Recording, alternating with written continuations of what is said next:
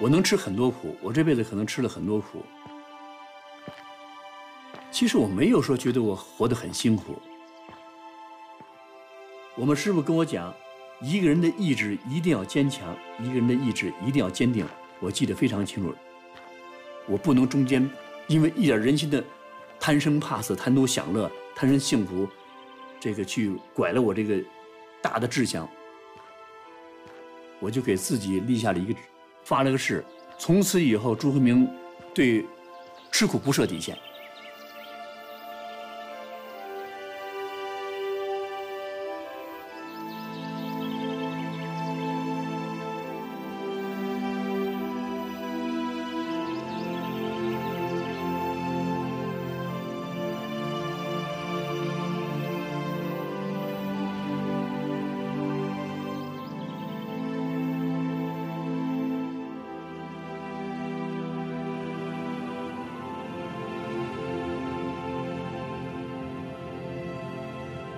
二零一五年的七月，在盛夏的台湾，我第一次见到了朱科明和他的太太段威。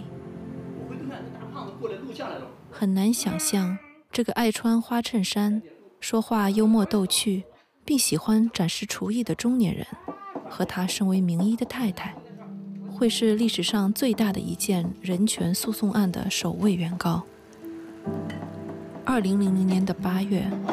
朱科明、段威和段威的外甥王杰，在北京这个中国最敏感的是非之地，向司法机关寄出申诉状，控告当时中国最有权势的三个人江泽民、罗干和曾庆红，他们大规模侵犯人权的罪行。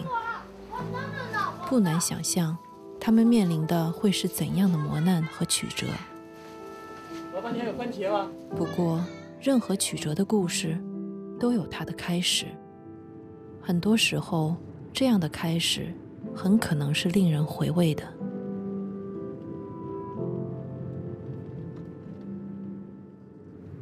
九七年底或者九八年初，大概这个时间，我记得是冬天，我在那个酒店里喝酒，碰到一个跟我岁数相仿的那么一个年轻人或者中年人吧，长得这个。呃，很有个性，很有特点，有一个这么一个尖胡子，很整齐的，很漂亮，穿着那个黑色的衣服，很讲究的，板板正正的，头发梳大背头，呃，这个很气派的。然后我们俩通过聊天呢，这个谈得很投机。他就是这个我们现在就我现在这个妻子他的那个弟弟。朱科明的一些朋友是喝酒结识的，他酒量惊人，十几年来。他每天的晚餐就是一瓶五六十度的白酒，加五六瓶啤酒。喝酒吃肉，不吃米面。他喝酒的目的是为了对付自己的失眠症，晚上喝得头晕晕的，正好睡觉。呃，我们家呢一共有六个小孩，我是老三。他们都说老三很淘气。我小时候呢，力量好像很大，天生的力量劲儿很大。嗯，因为这个力量大呢，招来了很多麻烦，就是他们有一点能力的孩子都找我来打架来。朱克明成长于北京市郊的一个空军大院儿，虽然淘气，可是他特别聪明，所以在学校里很得老师的宠爱。十六岁，他上山下乡，干粗重的农活，从来不甘人后。后来。因为自己的艺术天分，他进入中国的艺术最高学府中央美术学院深造。毕业之后，他下海经商，开办了一家拥有近百员工的建筑装饰公司，获得了香港永久居民身份。业余时间还喜欢搞些发明创造。为了生意上的合作，在酒店里喝酒结识的那位朋友介绍朱克明和自己的姐姐段薇见面。见面的地点就在北京著名的凯宾斯基饭店的大堂。我戴着帽子也是红的，穿着个貂皮大衣。得，他这一见我没有？他说我后来才说我，他眼斜我好几眼。我心想了，看什么看，小伙子？后来的我这，他说要吃饭，我就掐我弟弟，走走走，咱们走吧，咱们回就回去吃去吧。我心想那边准备好了，回去吃。他不行，哎，不行不行，非得吃。后来我就讲了，我就讲我这脾气，我这性格很男男啊男孩子啊，一般的人不敢追我。他说，怎么不敢追？我就敢追。哇，他第一个挑战。其实我们俩呢，一见面谁都喜欢谁，这是肯定的。你说这句话老是什么？我根本就没提他喜欢你，别老讲这话。谈不上呢，谁呃先追随先追求了谁，其实谈不上。我们两个人很非常的情投意合，互相之间呢就是很呃很说得来，觉得是这个很很话很说得来，对不对？他说呢，就是我们俩呢没有一个地方不相像的，从爱好啊、喜好啊。到吃饭的口味啊，这倒是真的，非常非常特别像，很少很少像。我跟你讲啊，像像什么程度啊？假如今天我不跟他说话，我说想吃豆腐，奇怪，他一做的时候正好做的我的豆腐，几乎是没有落空过。我想吃什么，他能做什么，也不知道谁有他心通。我是指挥，他是他知道我，我也不知道。我们的故事就从这里开始。能干的企业家朱科明。遇到了豪爽的医生段威，这位段威医生出生于医学世家，曾出入中南海给中共的将军看病。东南亚有不少高官也是他的病人，他常常出国行医，大约每两个月才回一次北京。和朱克明开始交往不久，段威就向他推荐了法轮功。他说：“是啊，你知道吗？这我们都在学，这功很厉害的。”王杰说：“很好的，真的很好的。”王杰很憨厚的小伙子，他这个当时有三十六岁，见着女孩都脸红的，没有结婚。王杰是段威的外甥，他从小在段威家长大，在两人的建议下，朱克明开始阅读法轮功的书籍。因为我对气功也不了解，我一看说：“哎呦，这这这书好像做好人，我也是想做好人，我没做过坏人呢，而且还有很多这个。”说的是宇宙的礼物，这这个讲的正好是我摸索的人生里面我正好需要的，就很觉得和这本书很亲切。看到第三天快快看完的时候，因为是夜里嘛，我就靠在我那个床头那块儿，发现这个书在冒金光，哎，我说刷刷刷冒金光，我再闭会儿眼睛，我说是不是这个我眼睛有问题了，或者累了，累也不累，我就你还待一会儿再睁开，嗯，还在冒，后来不是光是金线，你知道吧？刷刷刷，那书冒金线，非常非常明显。哇，我说这是一本神书，这是一本真的不一样哎。他看了三天，打电话夜里头打电话，哇，冒金光！我说冒金光，我说我学了这么久没见冒金光呢，你怎么冒金光啊？我这一想，哇，这这个这个小子真的挺还挺有悟性的啊。我刚刚开始没练几次，哇，练那个抱轮的时候，我就感觉像书里说的一样，灌顶这种现象。哇一股热流唰，就是从手上往下走，特特别温暖，而且你说电又不是电，我摸过电，但有电的那种感觉，那种麻感，但是一种热流唰从手倒下来，一直通到脚底。哎，我想这不就是师傅讲的那个，是有师傅在另外坤管我吗？师傅讲那灌顶吗？然后我就我还可以啊，我说我就默默讲，也看不见我，我说谢谢师傅，谢谢师傅。刚一说谢谢，然后唰又一次。身为医生的段威，亲眼见到过癌症病人练法轮功之后完全康复的情形。有些人呢，在北京也是，我们去公园看你什么病，他也不讲，他就掏掏掏掏出来那个诊断证明，他是肝癌。一看肝癌的已经晚期的，因为我是望诊，我就知道你这肝有毛病，心脏有毛病，肾有毛病。但是我看到他的诊断呢，和他的病呢不符了，那么。跟就他的诊断和他现在脸色不一样，两个方法，一个是诊断错了，一个是他修炼法轮功以后，所以这功法就对我非常的吸引力。我那时候酒也不喝了，职工觉得我很很新鲜，哇，老板这么多年喝酒，我们伺候你这么多年了，你居然酒不喝了，这很新鲜的事儿。晚上开始吃粮食了，过去吃牛肉，吃童子鸡，哇，现在你开始吃粮食。朱克明是个严厉的老板，对工人相当苛刻。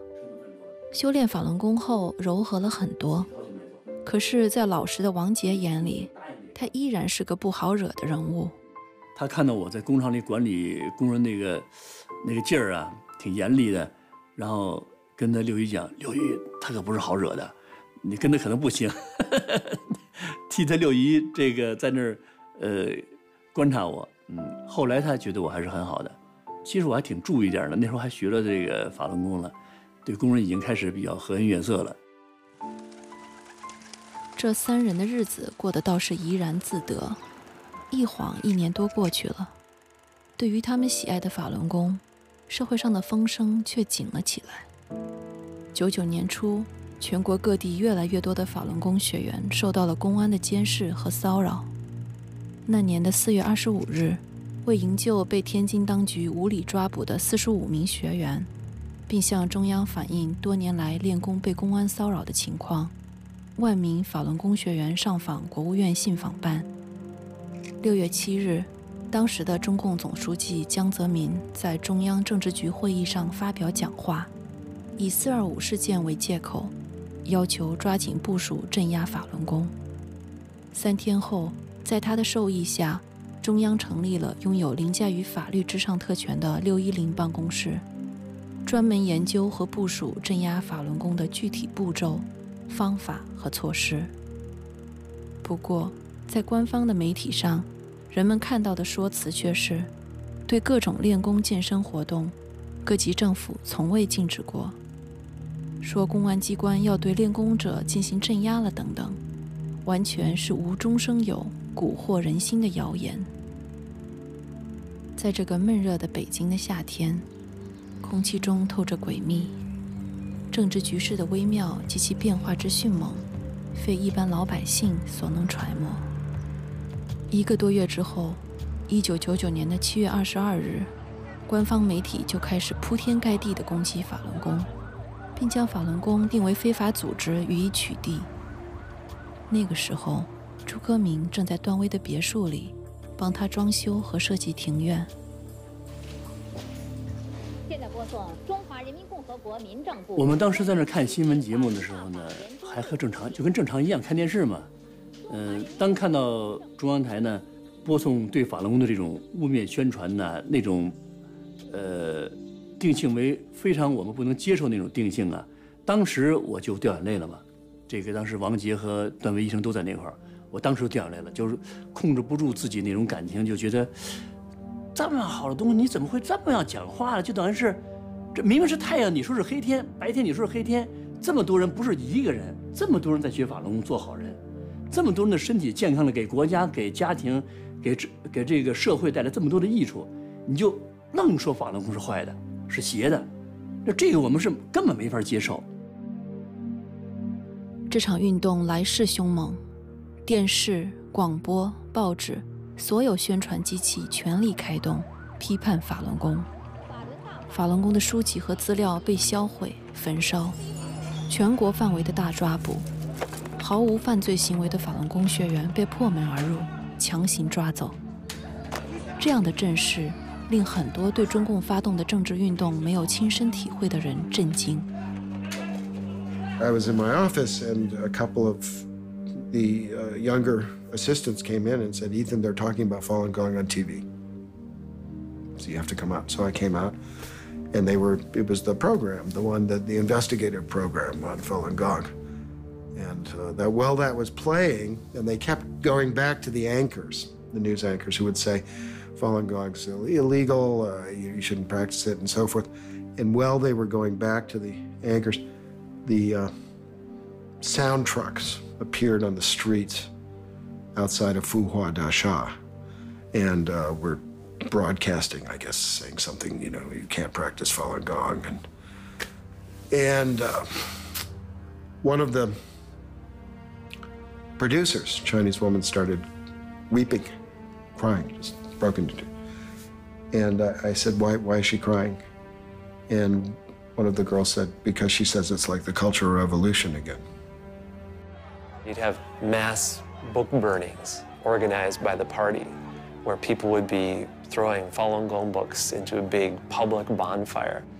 Or you'd have, and I'm not making this up, you literally have steamrollers coming in and going over Falun Gong cassette tapes and CDs and things like this, and these kind of mass demonstrations of, uh, you know, violence and this, this message that we're going to crush this, and it's just this won't be tolerated. 时局的变化非常迅速，在镇压开始之后的三个月内，第一个法轮功学员在被关押期间遭殴打致死的案例传到海外。 两周之后的十月二十五日，江泽民接受法国《费加罗报》书面采访，第一次将法轮功称为是邪教。两天之后，《人民日报》发表社论，把江泽民的这一论调推向全国。又过了三天，中国的立法机关不顾宪法和立法的规则与程序，为江泽民镇压法轮功的个人意志提供所谓的法律解释。不到两周之内。海南法轮功学员宋月胜等人就因此被判刑两年到十二年。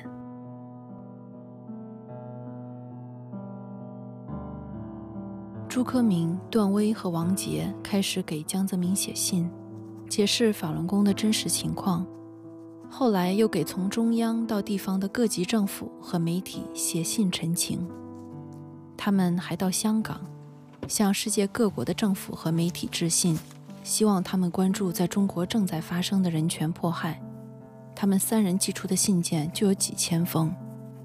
我们经常是沿着北京各个呃邮局啊，都去都去塞信，塞塞塞。刚塞完第一天，第二天一看那边已经站上岗了，我们知道有了，就刚开始北京郊外夜里我们就开始行动，几乎是弄的，又从坐火车一直从北京一直发到深圳，从深圳又发到香港。几乎我们就是没停过。在那段时期，全国各地的法轮功学员都在写信或者上访。人们大多以为当局是因为不了解真实情况，所以做出了错误的决定。可是，这样的陈情面对的是镇压的一步步升级。从法轮功的明慧网上可以看到，被打、被抓、被关的人遍及社会的各个阶层。被迫害致死的人数越来越多。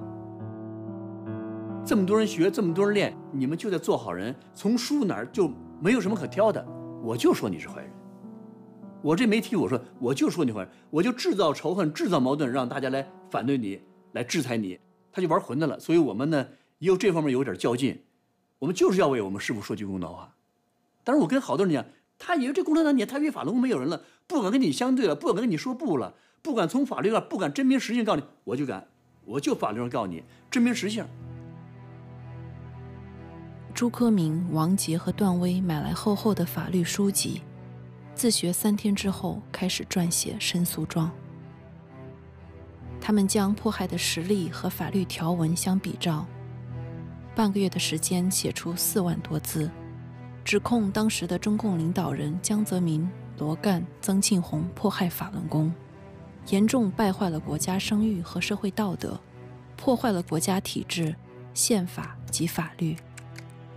要求恢复法轮功及其创始人的名誉，并赔偿所有法轮功学员因镇压所遭受的损失。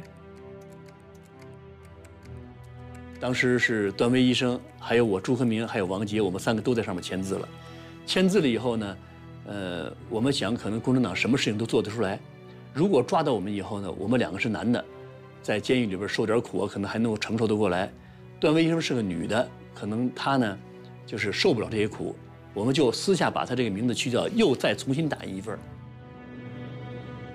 二零零零年的八月二十五日，朱科明和王杰向中国最高人民检察院寄出了申诉状。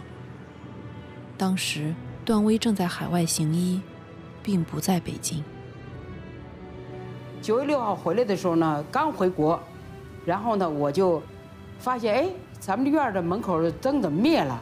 但是我那时候已经不知道，他们已经旁边都有人了，一点不知道。我就上楼，朱克明又跟着上来了。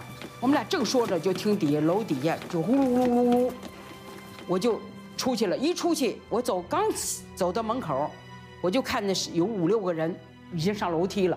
一上楼梯，我就下到楼梯，我说谁？你们干嘛的？他说，然后正好那警察贴在我身上，五六个警察，我不知道是警察。我说你们干嘛？王杰在底下呢。我说王杰他们是谁呀？王杰没说话。我那时候意识还没进认识到，我已经意识到是发现不好情况了。下去！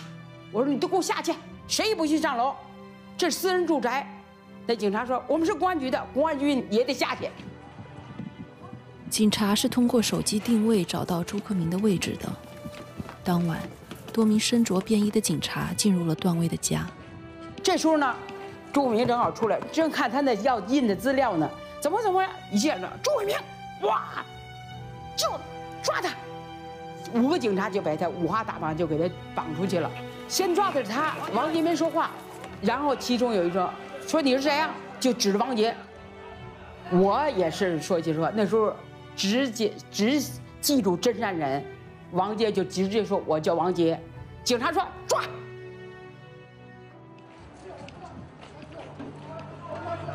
在那个深夜里，警察把朱科明和王杰推上警车，把他们带到了北京市郊房山县的一个秘密看守所。段威托人四处打听，才得知他们的下落，同时听到一个不祥的消息，说他们俩是重刑犯，而且是罗干和江泽民亲自抓的，任何人不得不许说情，也不能特赦，也没有什么任何机会。但是当时就听说王杰病挺重，差不多十多天，我就听已经病得挺重。但是我想他小伙子有什么病啊？都没有病。在房山的看守所，朱克明和王杰是被分开关押的，没有彼此的音信。被抓之后的第一次见面，是在三十多天后，他们从看守所被转移到一个私人宾馆，被监视居住的时候。当时看见王珏的时候，我吓一跳。怎么，好像我都不认识这个人了？你说他是开始是一个，我看得有一百，一百三四十斤吧，小伙子一米七多，身体很健康的。等我这一个月一个月不见呢，看他一下子就是尖嘴猴腮了，非常瘦，而牙都呲出来，这牙这都呲出来了。我一看怎么是这个样子呢？我说你是不是压力太大了？我说我们没做错什么事你把心放下，总有一天。政府会把我们这事情了解清楚，他呢就闭着嘴不说话。一周之后，朱克明和王杰被正式批准逮捕，转移到北京公安七处看守所。这里以关押重刑犯和政治犯著称。从文革到六四，不少著名的良心人士在这里受过迫害。九九年之后，几乎所有被当局视作重点对象的北京法轮功学员。也都曾在这里被关押折磨，然后到北京市的这个七处看守所，当时我们俩一起进的那个他那楼道，那楼道特别黑，一进去跟那狮虎山似的，哇，味儿也大。一开门里边黑黑的，我就先是关的王杰，王杰一开门，啪给他推进去。我看着王，我看了王杰脸一下，王杰脸皱脸，就这样皱了一下，觉得又是这么恶的一环境，我一看也不能再说话了。从这时候开始，我就不知道他的一切情况了，就不知道了。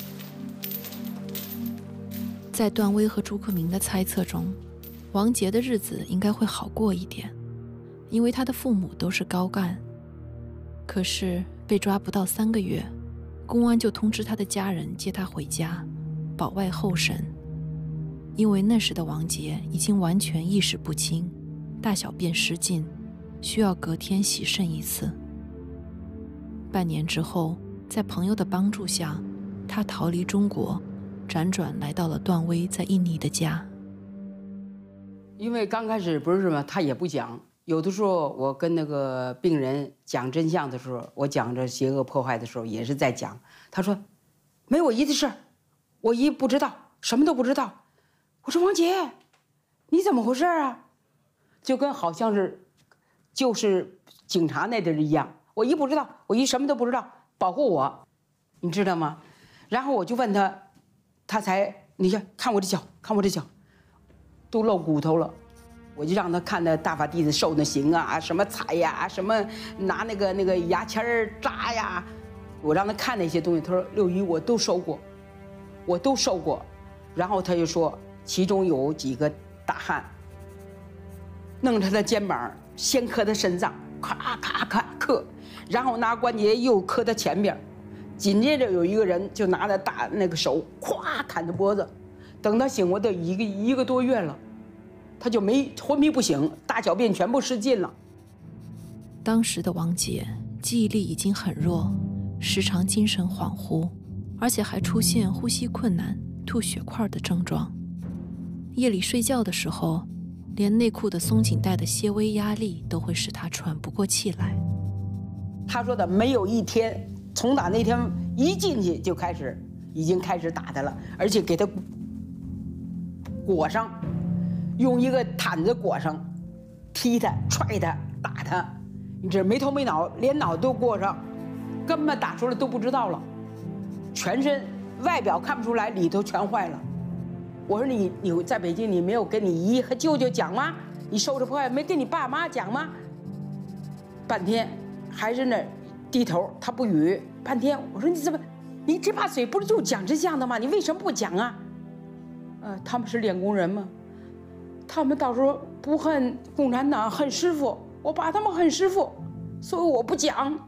说每次问他没事没事没事，他都是讲没事。然后就讲他受什么，慢慢慢慢讲受什么刑。出出进的时候也是水龙头给他点。北京十月份很冷啊，在这房山那个山里头，一丝不挂，三天用水先大水冲完了又滴在那水水龙头底下。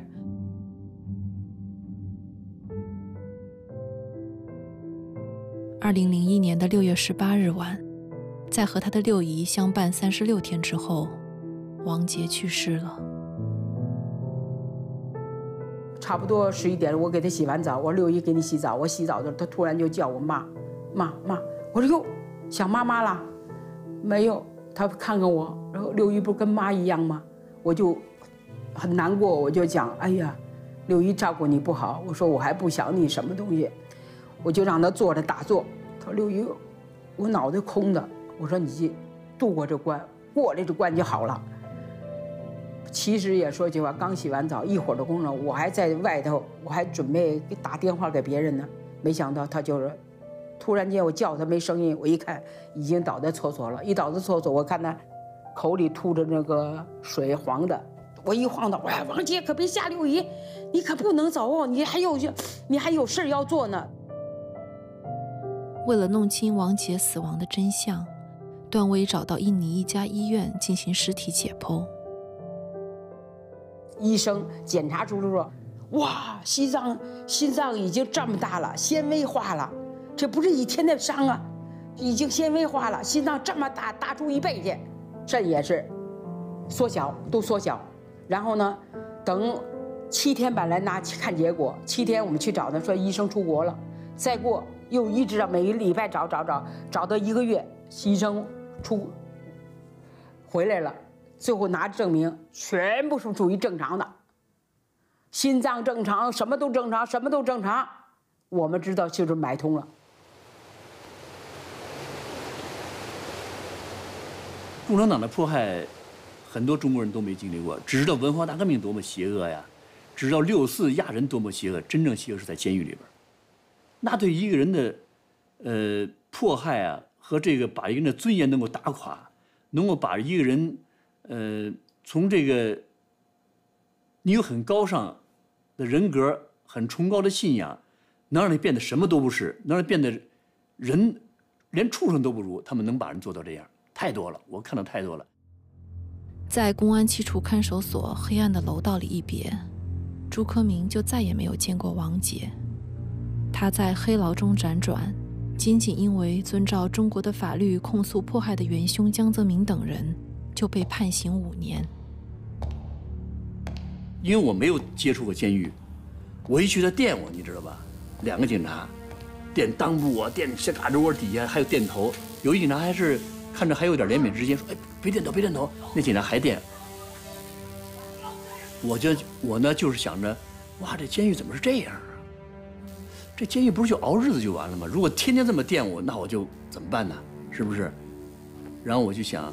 我作为一个修炼人来讲，我不能因为这些东西就我的意志就给摧垮了，那是绝对不行的。我就自己就是按下拍胸脯，朱和明能不能过？能过，你就天天电我也能过，就那么想。而且来讲，我就从那时候开始下一个发了一个愿吧，从此我吃苦不设底线，你什么苦我都能吃。我就想，不能说你共产党没有把我迫害到，我自己这个这个弱的地方把我自己给弄倒了，是不是？这不行。所以几年来我一直没被他们转化。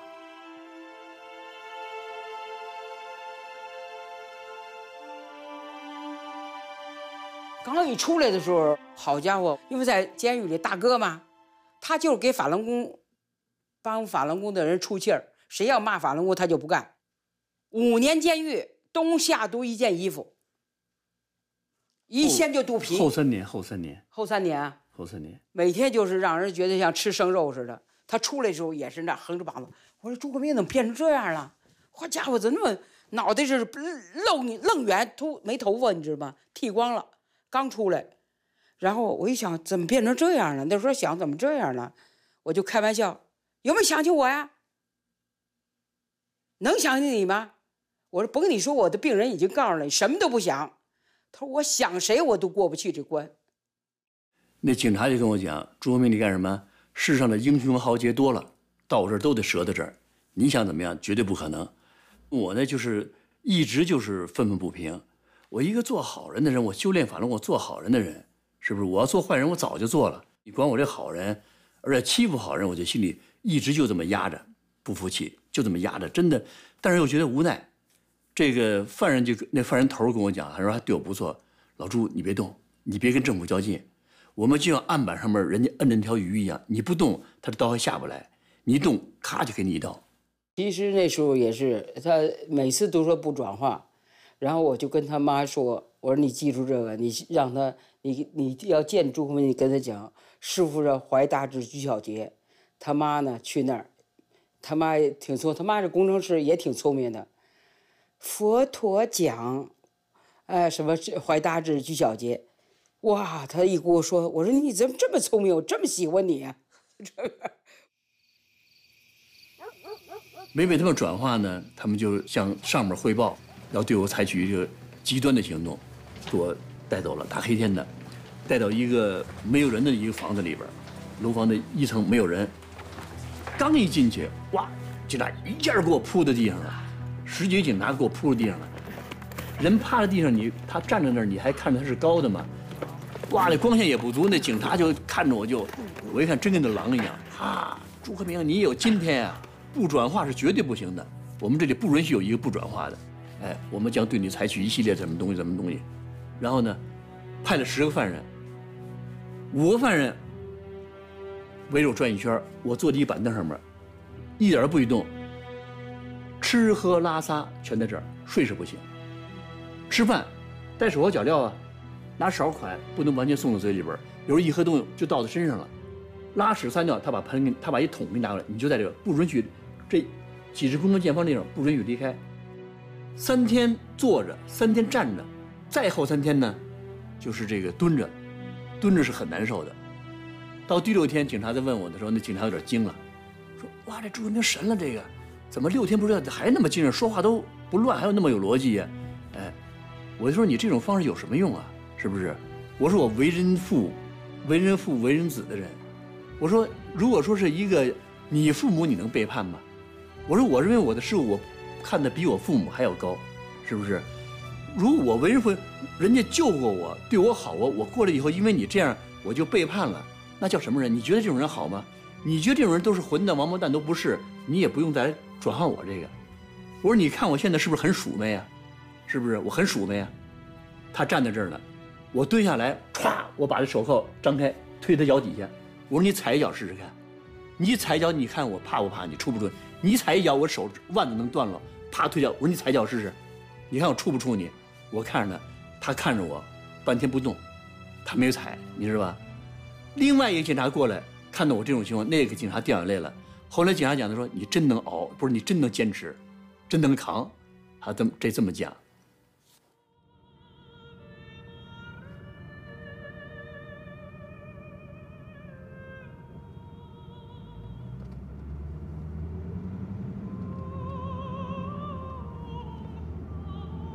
有的时候，呃，就经常回忆起和这个王杰在一起的这个日子呢，就想着如果王杰要能在到，那非常好。我们三个人年龄段差的很大，呃，有王杰在，觉得会很有意思，生活很有意思。王杰也很有时候也比较幽默，他不太会说，但是经常因为我做这些事情呢，他在他六一面前敲锣边就说 记他六一这个活让他六一来制裁我，你知道吧？这个当然是开玩笑了，哎。这个挺有意思的。王杰在段医生的眼里就跟他儿子一样，就跟他儿子一样，而且这个就把他叫做儿子，儿子干嘛干嘛就叫儿子，而且王杰呢，在这个临去世之前吧，这个是我听我这个太太讲，就听他就听段伟讲的，临去世之前是跟这个嗯，就跟段伟叫的妈妈。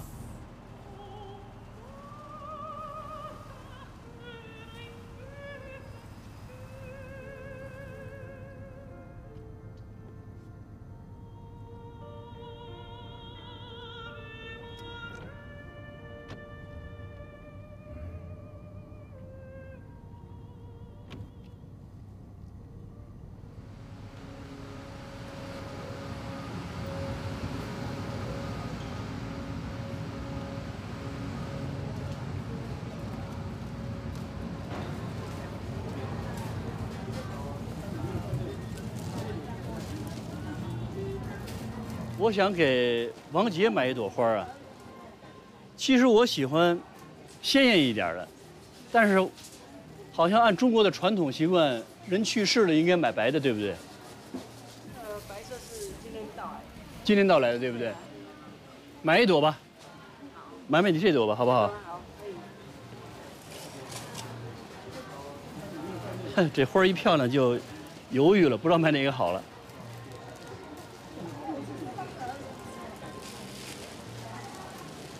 这边还有车，那边光看那边了，别看这边。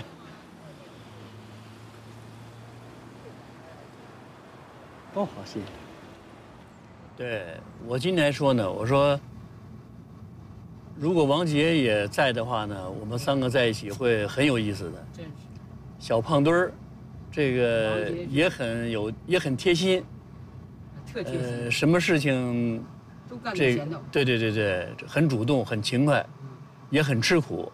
特能吃苦。而且呢，家里有什么剩饭，他还先把剩饭吃了，他去主动。起来一般都给你做好饭了。我说那期他，呃，昨天的饭我吃了，他就这么一个人，这孩子就特别好。我就说呢，这个像这样的年轻人，本来就老实，呃，也非常本分，也讲道德、讲孝道。这样的人，还要再继续做好人，学法轮功，再要求自己做更好的人，不止王杰一个。中国社会那么多的人，可以说主流社会的人很多都在学法轮功，都在做好人。我所接触的这些，有的老板过去吃喝嫖赌的，都因为学法轮功，转变了这个价值观，都非常好了，变得。共产党把这些人给杀了，你说这个是多么邪恶的事情？非常邪恶的事情。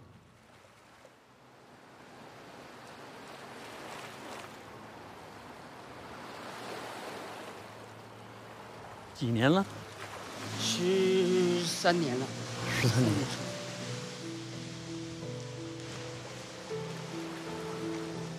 嗯，很遗憾的事啊。要是不是走，咱们仨在这儿，好吧，多么好。是。真是。哎呀，太遗憾，也是太邪恶的事儿。真是邪恶。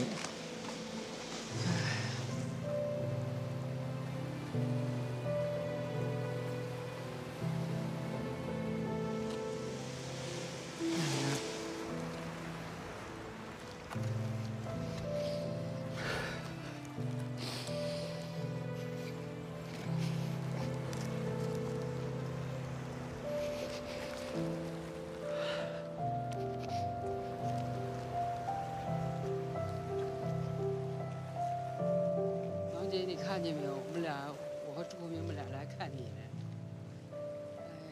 真是。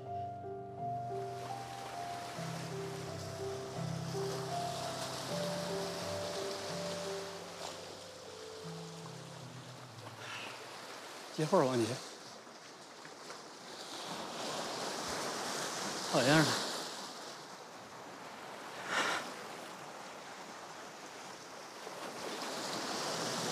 好样的！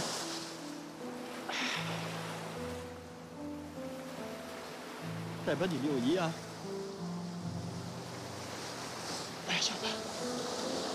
谢谢了，小来结花了。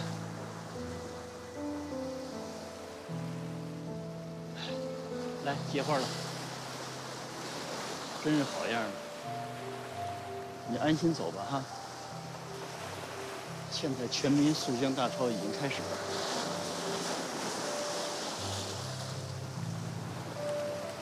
会还你公道，还师傅公道，还大法公道。坏人一定会被惩处的。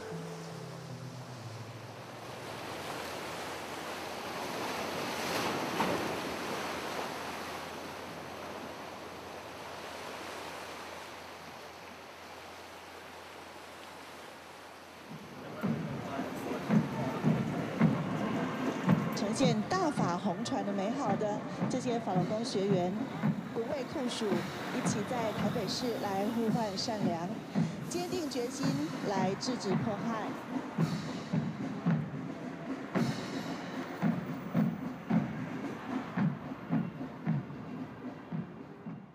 各位台湾法轮功的同修们，各位嘉宾，大家好。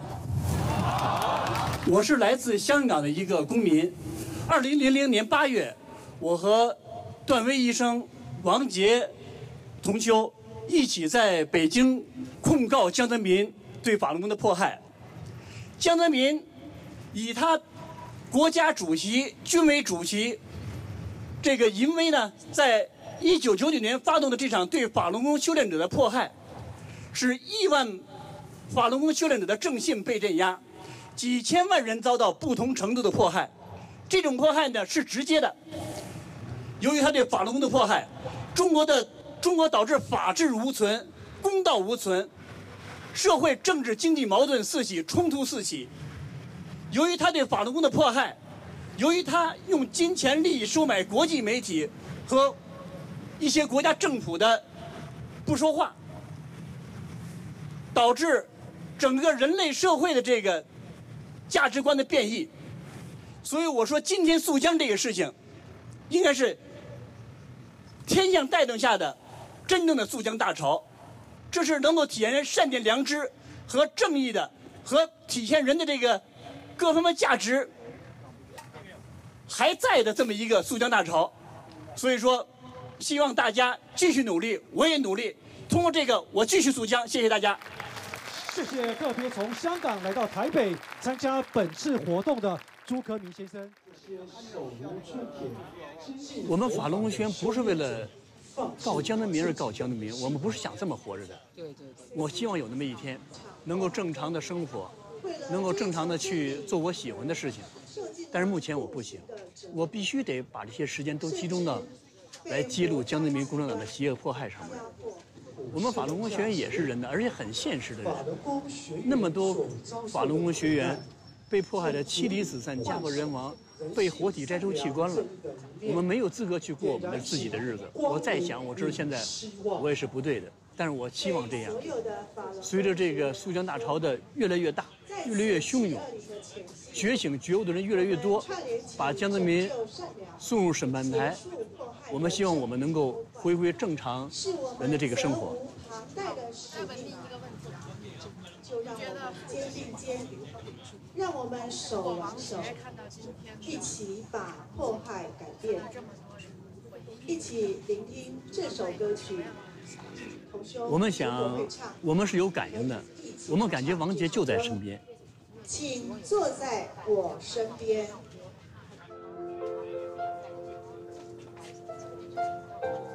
一定是的啊，一定是的，他会，嗯。